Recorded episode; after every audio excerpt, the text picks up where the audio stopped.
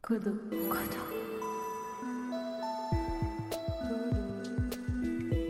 Kodo. Kodo. Aujourd'hui, pour Kodo, on retrouve Katiana Lelintec. Comme les enfants, les personnes âgées et celles en situation de handicap, les femmes constituent un groupe qui a typiquement un accès plus limité aux espaces, même dans les pays dits démocratiques et se présentant respectueux de l'égalité. Au-delà des lieux restreints par les normes à un genre comme le hammam à certaines heures, l'espace public n'est pas considéré comme accessible pour certaines femmes qui préfèrent en restreindre d'elles-mêmes l'accès, de façon à se protéger de risques d'agression et de harcèlement à certaines heures sur certains parcours. Le sentiment de sécurité et de légitimité des femmes dans l'espace public dépend des parcours de vie, mais aussi des pays et des contextes locaux. Attention, spoiler, le podcast que vous allez entendre correspond à la deuxième partie de la conférence. Katiana est anthropologue et ethnologue de la Chine au CNRS et au Centre d'études de la Chine moderne et contemporaine de l'EHESS. Ce podcast est extrait de la thématique Quand la pandémie et le confinement affectent nos rapports à l'espace du séminaire Territoires affectés hébergé par l'EHESS.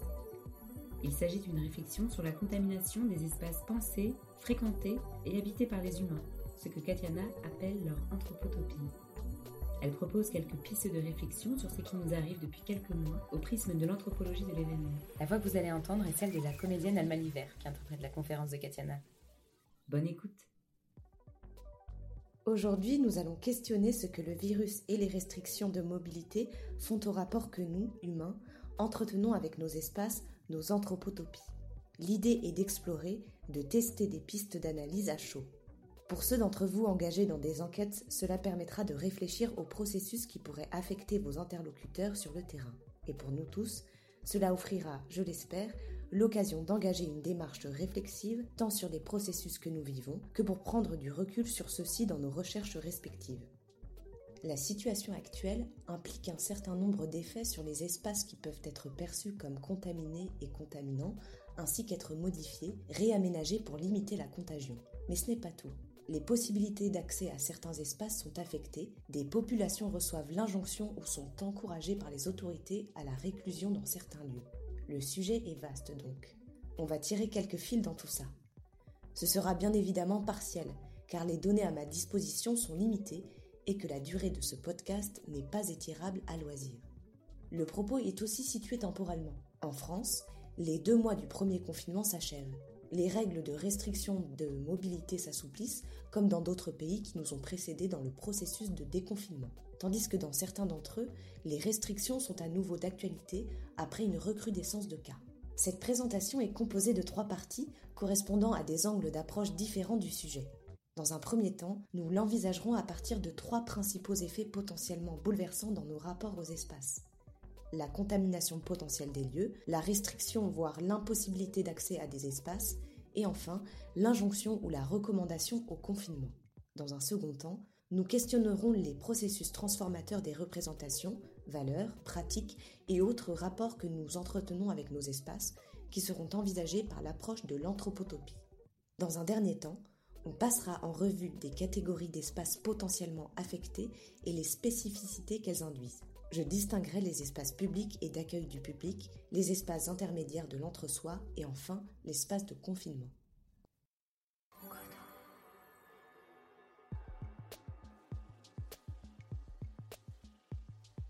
L'apparition du coronavirus 2 a de nombreux effets directs et indirects sur les rapports que les individus entretiennent avec leurs espaces. En premier lieu, la perception et la possibilité de la contamination par les objets et les corps en présence dans les espaces considérés. Dans l'approche anthropologique, ce qui va nous importer n'est pas comment le virus peut être attrapé à partir des données scientifiques, mais comment les gens envisagent cette contamination potentielle et y réagissent. La perception du risque de contamination et les mesures préventives à prendre dans un espace dépendent des connaissances et informations disponibles pour un groupe d'individus qui les passent au travers de filtres préexistants religieux, culturels, sociaux, etc. Le coronavirus peut être perçu par des individus comme contaminant les espaces par les objets touchés, par les personnes infectées et par les individus infectés présents dans ces espaces. Venant d'épicerie, je mets tout au même endroit pour éviter la contamination ailleurs. Je me lave les mains. Mais je peux faire euh, de l'eau savonneuse dans mon évier. Et là, à ce moment-là, je prends un petit linge. Et tout ce qu'on va faire, euh, on va prendre, pour ce qui est facile, tout ce qui est emballage euh, comme ça, on va prendre un petit linge et on va frotter un peu partout. Et on va laisser sécher sur la paillasse. Mais aussi par l'air, le réseau d'eau ou d'autres moyens de transmission. L'absence des tests actuels fait que la majorité de la population n'a pas de moyen de savoir si elle est porteuse du virus ou immunisée, ce qui n'empêche pas certaines personnes de rejeter de l'univers des possibles une éventuelle infection d'eux-mêmes ou au contraire d'imaginer que celle-ci viendra à coup sûr. Beaucoup a été écrit en anthropologie sur la notion de pollution, de contamination. Ce n'est pas le sujet ici de faire un état de l'art des travaux en la matière. L'ouvrage de Marie Douglas, de la souillure, constitue une référence, bien que les faits cités, autant que le raisonnement, ont été identifiés comme non tenables.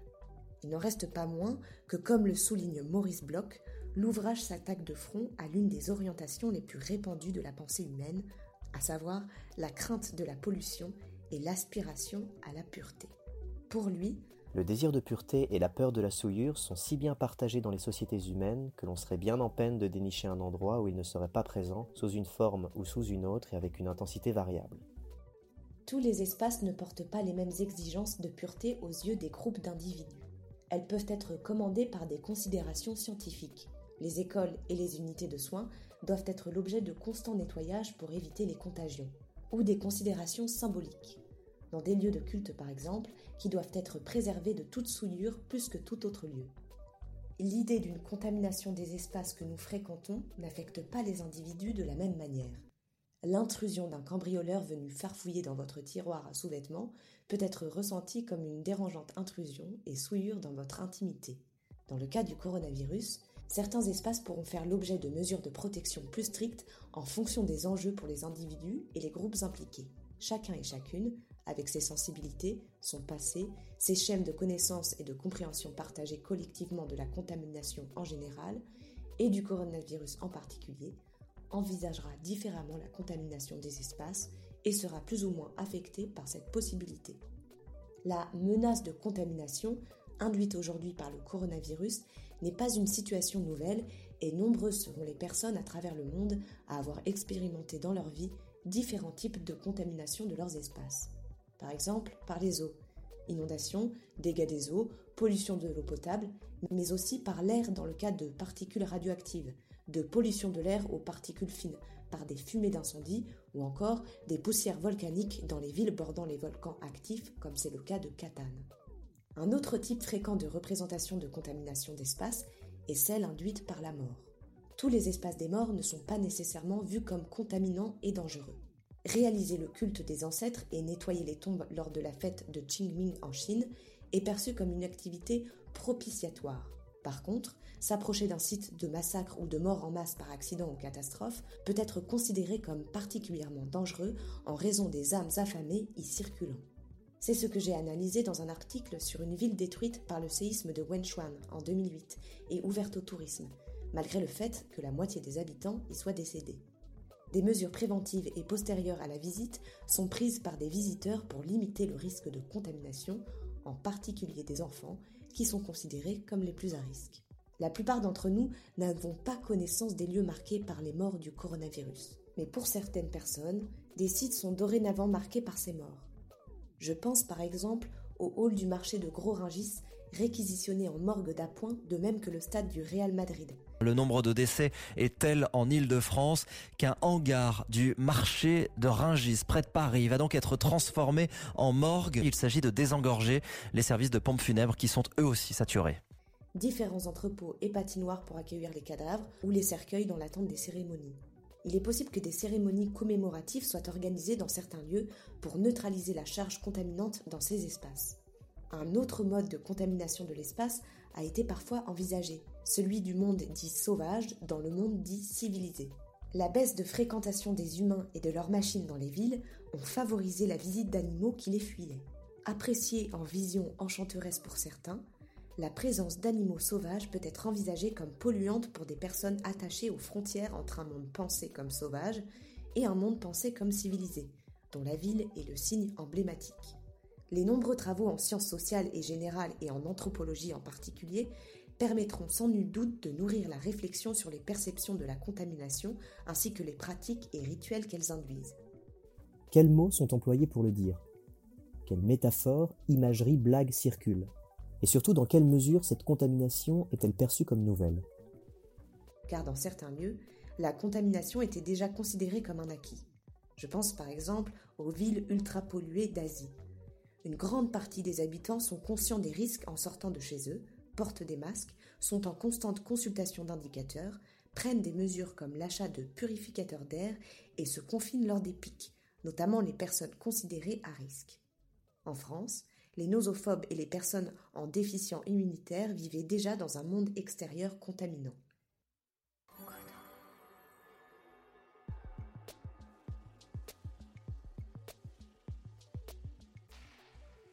Un autre changement dans notre situation et la restriction d'accès à des espaces. La perception de ces restrictions et de leurs effets, au-delà du symbolique, sera vraisemblablement associée aux habitudes des individus. Par exemple, l'arrêt des aéroports et l'accès aux avions affectera certes les imaginaires, mais dans le concret, une part très restreinte de la population mondiale sera affectée.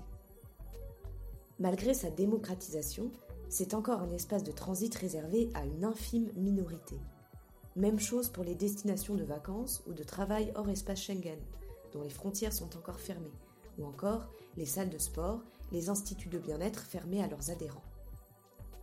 Dans la Chine impériale, des lois interdisaient à certaines périodes aux gens du commun de quitter le pays ou circuler sans autorisation hors de leur contrée natale. Pour certains habitants de l'époque, cela pouvait être ressenti comme une privation. Mais la forte valeur associée à la contrée natale a pu participer à relativiser les ressentis de privation. Le meilleur endroit du monde n'était-il pas après tout la contrée natale? Dans toutes ces situations, il faut examiner le sentiment d'aliénation et de déprivation provoqué par des mesures de restriction d'accès, qui sera différente selon les cas. Que Cheyenne emprunte la notion de déprivation à Winnicott pour désigner la perte d'un besoin autrefois assouvi. Pour certaines personnes, l'expérience de déprivation temporaire d'un espace est récurrent. Ils s'y sont habitués. Piscine fermée annuellement pour vidange, espace extérieur inaccessible pour un enfant turbulent privé de sortie. L'accès aux espaces où le risque associé à certains espaces n'est pas égalitaire, certains groupes faisant davantage l'expérience de restriction d'accès. Lors des périodes de canicule, les personnes âgées peuvent décider de moins sortir car le risque est plus élevé. De même que, comme les personnes en situation de handicap, elles peuvent se priver d'accès aux transports en commun en période d'affluence de peur d'être bousculées. Comme les enfants, les personnes âgées et celles en situation de handicap, les femmes constituent un groupe qui a typiquement un accès plus limité aux espaces, même dans les pays dits démocratiques et se présentant respectueux de l'égalité. Au-delà des lieux restreints par les normes à un genre comme le hammam à certaines heures, l'espace public n'est pas considéré comme accessible pour certaines femmes qui préfèrent en restreindre d'elles-mêmes l'accès de façon à se protéger de risques d'agression et de harcèlement à certaines heures sur certains parcours. Tiens, c'est mon numéro. arrêtez, vous me laissez. Ça va, est-ce que je veux juste être sympa Elle t'a dit non, donc c'est non. Pas le bol les mecs comme toi. Elle t'a dit non, elle a dit non, point. moi, vous me gênez en fait. Le sentiment de sécurité et de légitimité des femmes dans l'espace public dépend des parcours de vie, mais aussi des pays et des contextes locaux. Bien évidemment, des hommes peuvent aussi restreindre d'eux-mêmes l'accès à des lieux pourtant libres d'accès pour limiter les risques ou pour éviter une gêne, par exemple dans un magasin de sous-vêtements. Tout ce détour pour dire que l'effet de restriction d'accès aux espaces va affecter certains groupes de population plus que d'autres, en fonction de leurs pratiques antérieures de ces espaces. Les mesures que ces groupes prendront pour pallier à cette restriction pourront être liées au sentiment de déprivation ressenti.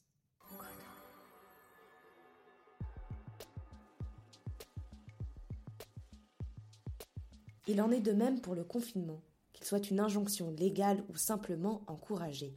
Les ressentis, vécus et les réactions seront probablement liés aux habitudes, aux expériences passées de chacune et chacun, mais aussi aux représentations qu'ils ont du confinement vécu comme un enfermement coercitif ou un cocon auquel ils aspirent.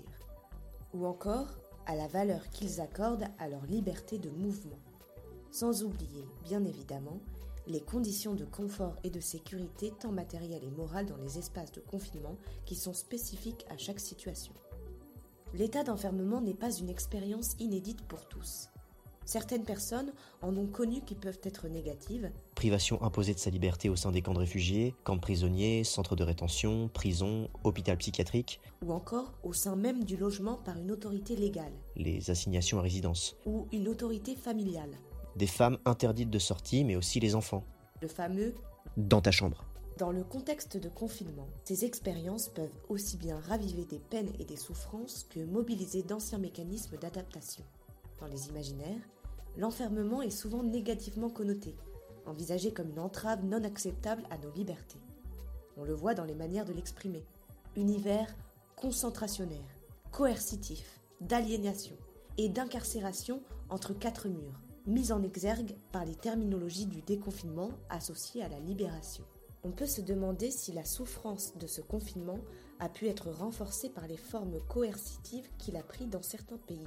Dans ces derniers, il s'est accompagné de bravades aux interdits, de techniques de filoutage dont les imageries et anecdotes ont largement circulé sur les réseaux sociaux. Se déguiser en poubelle pour rejoindre les voisins à l'apéro, proposer de louer le husky de la voisine pour avoir une excuse pour sortir. Dans les récits, l'espace public a été parfois fantasmé, rêvé, devenu objet de nostalgie. Tous les soirs à 20h, en entendant le bois impressionnant émanant de la ville, un des derniers bastions communistes du sud parisien, je ne pouvais m'empêcher de me demander si cela ne constituait pas au moins en partie une tentative de reconquête de l'espace public, une reconquête par le son, une manière de réaffirmer sa présence au monde, sa légitimité d'y prendre place, quand bien même on cherche à nous cacher.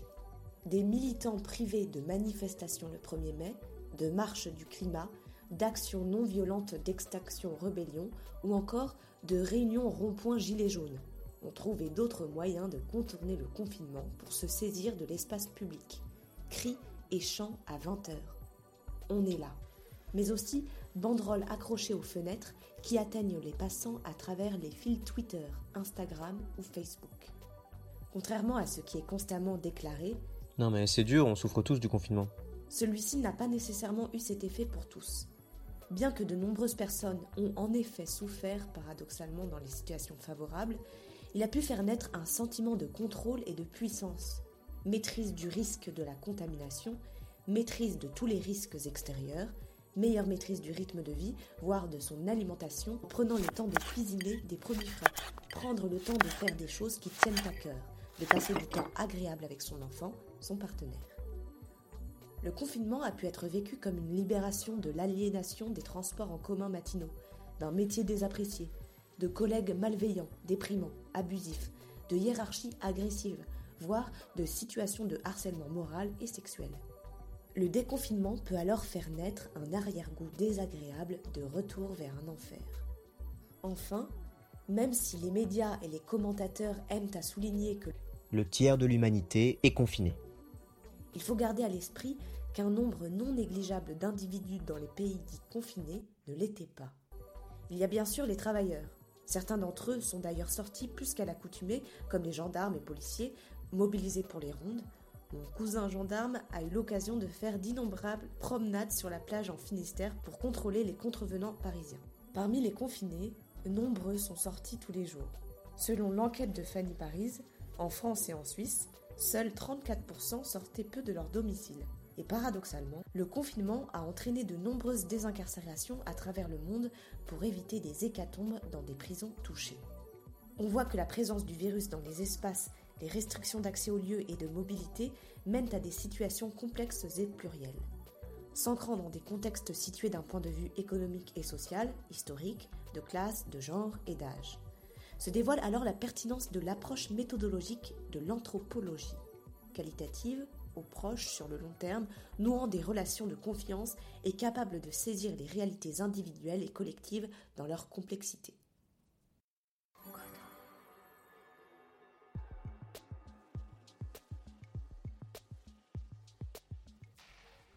Passons à la partie 2.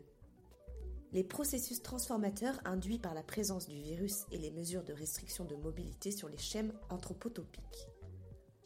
Au fil des séances du séminaire, j'ai affiné une nouvelle notion que j'ai proposée lors de l'introduction de Terre A en octobre dernier, l'anthropotopie. La notion d'anthropotopie permet d'étudier les contextes de bouleversement du territoire et d'espaces affectés en prenant pleinement en compte les points de vue situés des différents acteurs et groupes d'acteurs en présence, dont les schèmes anthropotopiques avec le lieu concerné ne se recoupent pas nécessairement. Ce mot est construit à partir du préfixe anthropo, du grec humain, comme dans anthropologie, anthropocène, et du suffixe topos, du grec lieu, comme dans topographie, toponymie. Dans le sens que j'attribue à ce néologisme, une anthropotopie désigne un espace du point de vue situé d'un individu ou d'un groupe d'individus qui observe, traverse, fréquente, pratique ou habite un espace et porte sur lui des représentations et des valeurs. Nous avons tous dans nos vies une galaxie d'anthropotopies. Certaines ont une place plus importante dans nos vies. Notre chambre d'enfant, notre logement actuel, notre espace de travail. Mais il y a aussi les espaces de transit qui font partie de notre quotidien. La ligne 13 du métro parisien. Nos anthropotopies peuvent être connotées de multiples manières, positivement, négativement, associées à des émotions, des sensations, des souvenirs, etc. J'utilise l'expression schème anthropotopique pour désigner la forme, les configurations que prennent nos relations avec une anthropotopie spécifique et nos anthropotopies en général. Les pratiques et protocoles que nous appliquons dans ces lieux, par exemple.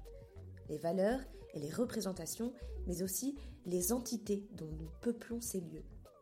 Ces entités peuvent être humaines et vivantes, comme les collègues sur notre lieu de travail, les membres de notre famille, ou animales, nos animaux domestiques à la maison par exemple. Elles peuvent aussi relever d'autres catégories d'entités perçues comme agissantes, comme les âmes affamées dans la ville de Beichuan ou le microscopique virus. Bien que les schèmes anthropotopiques puissent être spécifiques à chaque individu de par les expériences et les parcours personnels, les schèmes peuvent être partagés dans leur forme globale par d'autres personnes, voire être valorisés culturellement. En réduisant la complexité, on pourrait dire qu'un espace particulier, disons un petit magasin bio en proche banlieue parisienne, peut être ainsi investi, perçu sous différents schèmes anthropotopiques. De nombreuses personnes peuvent fréquenter régulièrement ou périodiquement. Elles peuvent partager des représentations de cet endroit, y nouer des sociabilités, le lier à un sentiment d'appartenance. Elles peuvent suivre différentes pratiques qui y sont acceptées, voire valorisées, apporter ses propres sacs pour le vrac, quand elles ne sont pas imposées et plus ou moins respectées, porter un masque, se laver les mains au gel, faire la queue à un mètre de distance, etc. Pour les employés qui y travaillent, ce sont d'autres schèmes anthropologiques qui peuvent être à l'œuvre. Ce lieu est associé à des relations hiérarchisées, des pratiques spécifiques, notamment d'amabilité, d'hygiène et plus récemment de protection contre la contamination. Au-delà de ces groupes fréquentant le magasin, d'autres personnes ont connaissance de ce magasin, sans le pratiquer, à travers des rumeurs, des idées préconçues, positives ou négatives, du petit magasin bio. Pour elles, ce lieu constitue aussi une anthropotopie, le feuilletage des anthropotopies sur ce lieu qui en résulte peut être rendu saillant dans le cadre de conflits ou de désaccords sur les représentations, les valeurs portées sur l'espace en question, mais aussi les pratiques qui sont prescrites ou proscrites. La notion d'anthropotopie peut être utile pour penser les effets du virus, des mesures de restriction de mobilité et d'accès aux espaces sur les rapports que les individus ont avec les espaces qu'ils investissent, physiquement et ou dans les imaginaires. L'accès à certaines anthropotopies comme la salle de sport, sont rendus inaccessibles. Tout ce qui est attaché est hors d'atteinte. Les sociabilités qu'on y noue, mais aussi les expressions et ressentis d'appartenance. Brusquement, nous réduisons le temps passé dans certaines de nos anthropotopies ou au contraire, l'augmentons. Au lieu de ne passer que quelques heures éveillés dans notre logement, nous y passons pour certains des journées entières. La règle des 1 km de mobilité autorisée a pu donner l'occasion à certaines personnes de passer davantage de temps dans leur quartier, voire de le découvrir et ainsi de se former de nouvelles anthropotopies. L'étirement ou la réduction de nos temporalités dans les lieux peut avoir des conséquences sur les représentations autant que sur les pratiques que nous leur attachons. Les individus peuvent avoir leur anthropotopie affectée dans leur matérialité. Quand des barrières sont disposées devant les entrées des magasins, les lignes sont dessinées au sol indiquant les distances de sécurité, de larges chaussées ou des rues sont réaffectées aux piétons et aux cyclistes. Rasemont décline les réaménagements envisagés par les services publics et les entreprises du secteur qui peuvent être perçus comme des opportunités de restructuration à long terme et feront débat. Dans les lieux de travail et de confinement, des réaménagements de l'espace ont également lieu tant pour limiter les contaminations que pour assurer un certain confort. Les individus peuvent également envisager leur anthropotopie comme affectée dans leur configuration démographique, avec un chamboulement des entités peuplant l'espace. Dans la rue, au magasin, voire dans le logement si une personne infectée y est en quarantaine, une nouvelle entité est apparue. Le virus. Virus sur lequel est porté des représentations. Il est individuel ou collectif, doté d'intention ou pas, à des cibles privilégiées. Comme les âmes affamées de la ville de Beichuan ou les zombies peuplant les sites ravagés en Haïti. Sa présence et les attentions qui lui sont portées font agir les humains pour se prémunir des faits indésirables rituels, gestes barrières, réaménagement. Autre effet possible sur les configurations démographiques des espaces. La baisse de fréquentation. Moins d'humains dans les rues, plus d'animaux sauvages et surtout, une autre figure s'est répandue. Déjà rendue familière dans certaines mégalopoles et certains corps de métier, elle a peu à peu surgi dans notre espace visuel. L'individu masqué. Et son pendant. L'individu non masqué. Et celui-là dont il faut se méfier à présent. Retournant les connotations ancrées par les stéréotypes de jeunes de banlieue et de black blocs anarchistes dissimulant leur visage. Les représentations, ressentis et affects habituellement associés aux anthropotopies peuvent aussi être chamboulés. Topophile, le magasin peut devenir topophobe. Un lieu suscitant le malaise, la peur, un sentiment de non-sécurité et d'inconfort. De même que la forme topophobique d'un lieu peut en être renforcée. La ligne du RERB n'est plus seulement perçue comme oppressante, non fiable, à risque des harceleurs et des voleurs, mais à haut risque de contamination. Aussi, un espace peut gagner en valeur après un ressenti de déprivation, ou être doté de nouvelles connotations, le hangar de Ringis, stockant les cadavres, ou encore les entités géographiques envisagées comme les zones rouges. Leurs habitants formeront-ils une nouvelle catégorie, objets d'opprobre comme les Chinois ont pu l'être au début de la pandémie? Des stéréotypes territoriaux peuvent aussi être simplement renforcés dans le contexte. Du point de vue de mes compatriotes bretons, les Parisiens ont pu être vus égaux à eux-mêmes. Aisés, égoïstes, inconscients au bien-être des autres, imbus d'eux-mêmes, agents de contamination non seulement de la propreté du littoral et des bonnes mœurs, de conduite en voiture par exemple, mais aussi maintenant du virus. Le monde ne s'est pas retourné, on reste dans le connu rassurant. Ma réflexion sur les anthropotopies est à un stade balbutiant, mais la situation actuelle constitue une opportunité intéressante de tester ce concept et des hypothèses sur l'évolution, le façonnage et le partage des anthropotopies, sur les effets de leur chamboulement, qui pourront être envisagés dans des analyses transversales avec les autres cas de bouleversement de territoire et d'espaces affectés que nous discutons dans le séminaire.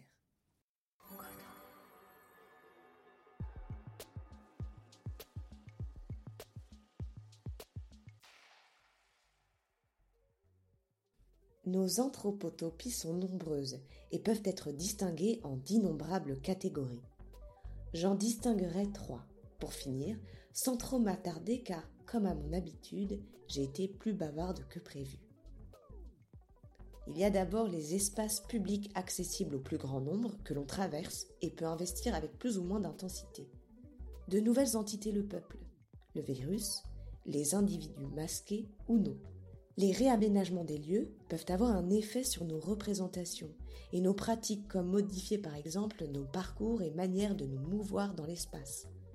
On peut s'interroger sur la capacité des gens à changer des gestes anodins, instinctifs, imprégnés sur le long terme quand bien même de nouvelles codifications apparaissent. Certains clament que personne n'envisagera une poignée de porte, un poteau de la même manière j'ai réalisé qu'en ce qui me concerne, je suis bien trop spontanée pour que mes gestes puissent être consciemment contrôlés. À la moindre déconcentration, mes gestes naturels reviennent au galop. Nos ressentis sensoriels dans l'espace peuvent aussi être affectés. Démangeaisons, sensation de vide en faisant son jogging dans un no man's land, traverser un campus désert. Je suis curieuse de recevoir les retours de mes amis chinois. Le vide, le silence, l'absence d'animation m'y a souvent été présenté comme suscitant un sentiment profondément désagréable. Après avoir habité dans de grandes mégalopoles, j'apprécie pour ma part la tranquillité de rues dépeuplées. Ce n'est toutefois pas ce que j'ai expérimenté lors de mes sorties hebdomadaires pendant les deux mois du confinement. Je n'ai pas ressenti de changement de densité. Les habitants de ma ville sont pour beaucoup des premiers de corvée. J'ai par contre noté avec bonheur la multiplication d'oiseaux dans mon environnement. Mon chat aussi, d'ailleurs, qui ne s'est pas privé d'en croquer un gros à pleines dents, que j'ai pu finalement libérer. Ouf, il s'est à nouveau envolé.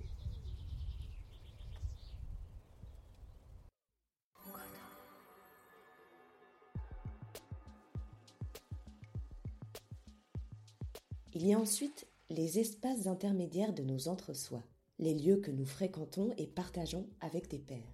On pourrait imaginer d'innombrables études de cas déclinant les effets de la présence du virus, mesures de protection, négociations et conflits menant en action les feuilletages d'anthropotopie dont ils peuvent être composés.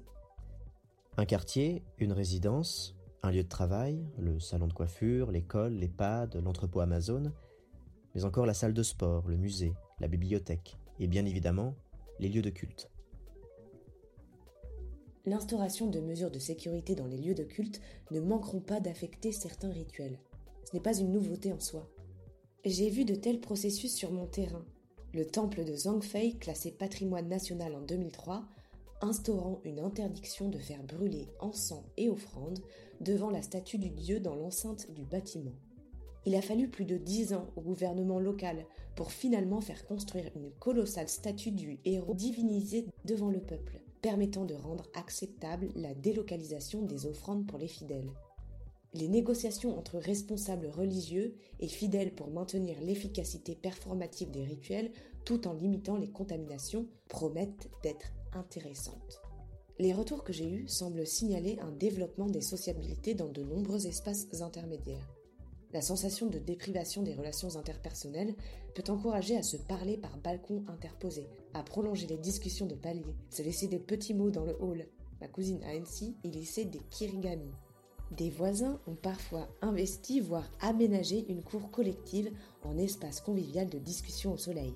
D'autres ont organisé de l'entraide locale pour les travailleurs de première nécessité ou encore de la solidarité pour des entrepreneurs locaux en se mobilisant par exemple pour participer à une commande groupée pour un restaurant local asphyxié.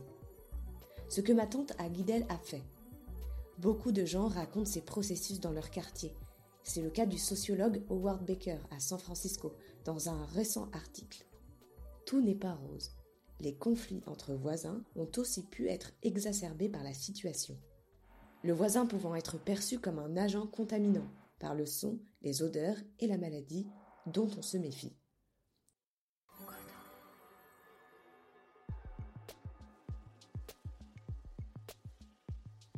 Pour finir, il y a les espaces dans lesquels nous sommes installés, nous logeons, nos lieux de confinement typiquement. Pour la minorité de Français confinés hors de chez eux, nul doute que des anthropotopies se sont forgées et fixées dans les mémoires. Ceux confinés dans leur résidence principale ont pu prendre, ou pas, des mesures pour sécuriser l'espace un grand ménage et des nettoyages plus conséquents et plus réguliers par exemple. Mais aussi, et c'est quelque chose qui me fascine, la mise au point de nouveaux rituels de seuil, comme l'aménagement de sas à l'entrée des logements. Moi, j'ai pensé un demi-cercle autour de la porte d'entrée. Chez ma sœur, ce fut le garage dans son intégralité et une amie a utilisé le palier de son étage comme espace de décontamination des objets. Le passage de ce seuil est associé à des nouveaux rituels et protocoles. Lavage des mains, déshabillage, réhabillage. Dans certains espaces de travail et dans nos foyers, la notion de seuil est plus ou moins marquée. Laisser ses chaussures à l'entrée, par exemple. Ce que j'ai pu observer en Chine est plus développé que ce que j'ai pu observer en France. On entre rarement avec ses chaussures dans les logements. La plupart des hôtes prévoient des sandales et chaussons pour les invités. Les seuils sont aussi marqués d'interdits et de protocoles de protection contre les fantômes par exemple, que l'on peut berner pour qu'ils ne trouvent pas l'entrée. Des mesures peuvent viser aussi à faire entrer l'énergie chi favorable et à expulser l'énergie défavorable. Il s'agit d'aménagement de feng shui. La protection du seuil est aussi assurée par des gardiens dont les images sont exposées de part et d'autre de la porte, qui peut aussi être encadrée de sentences parallèles propitiatoires pour la maisonnée. Je suis vraiment curieuse de savoir si en Chine, les divinités des épidémies ont été mobilisées, si les dispositifs de seuil ont été renforcés et si oui, comment. Mais les pratiques en France dans le domaine sont tout aussi passionnantes. La conscience d'un seuil, les pratiques et rituels, les nouvelles règles et les débats, négociations qu'elles peuvent susciter au sein de la maisonnée. Qui édicte les nouvelles règles? Quelle est la punition pour le contrevenant? Pourquoi ne respecte-t-il pas le nouveau protocole? Les mesures de sécurisation établies, d'autres visent à augmenter le confort. Grand rangement, investissement de nouveaux espaces comme la terrasse ou les toitures qu'on délaissées auparavant. Pour l'anthropologue de la consommation Fanny Paris, qui propose une anthropologie du confinement, en période incertaine, l'espace de vie a pu devenir un sociofuge, instaurant une normalité provisoire et rassurante. Constatant que les enquêtes et sondages signalent une majorité de personnes vivant bien le confinement et espérant qu'il dure, Santolaria perçoit les sondés comme refusant de faire le deuil de ce refuge. De nombreuses critiques ont émané du risque d'isolement social, de se complaire dans le retrait, mettant en lien ces attitudes aux montées des nationalismes, aux frontières qui se ferment et aux autres gated communities. On peut penser par ailleurs qu'il y a en effet une certaine indécence à revendiquer les bienfaits de l'autoconfinement tendance cocooning, lorsqu'une grande partie de l'humanité est précipitée dans la déprivation et l'insécurité médicale, financière, voire alimentaire, vivant dans l'inquiétude, la peur et le deuil, de nombreuses femmes précipitées dans l'âge du purement domestique ou confinées avec leurs bourreaux.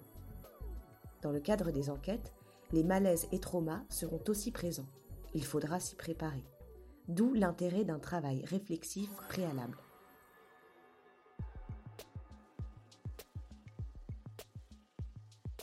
On arrive à la fin de ce second podcast. Merci d'avoir écouté jusqu'au bout.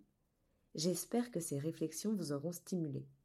Sans viser à une quelconque exhaustivité, il s'agissait de proposer un panorama d'idées ne faisant qu'effleurer le vaste sujet des effets de la présence du virus et des mesures de restriction des mobilités sur les rapports que les individus et les populations entretiennent avec leurs espaces. Merci d'avoir écouté cette conférence. Pour aller plus loin, retrouvez des contenus relatifs à cet échange sur codotalks.fr. On se retrouve aussi sur les réseaux sociaux at codotalks pour retrouver nos intervenants et les prochains rendez-vous inédits. Merci à toutes les personnes qui ont participé de près ou de loin à la création de ce podcast. Vous êtes incroyables. Et surtout, n'oubliez pas de partager le savoir et reprenez connaissance.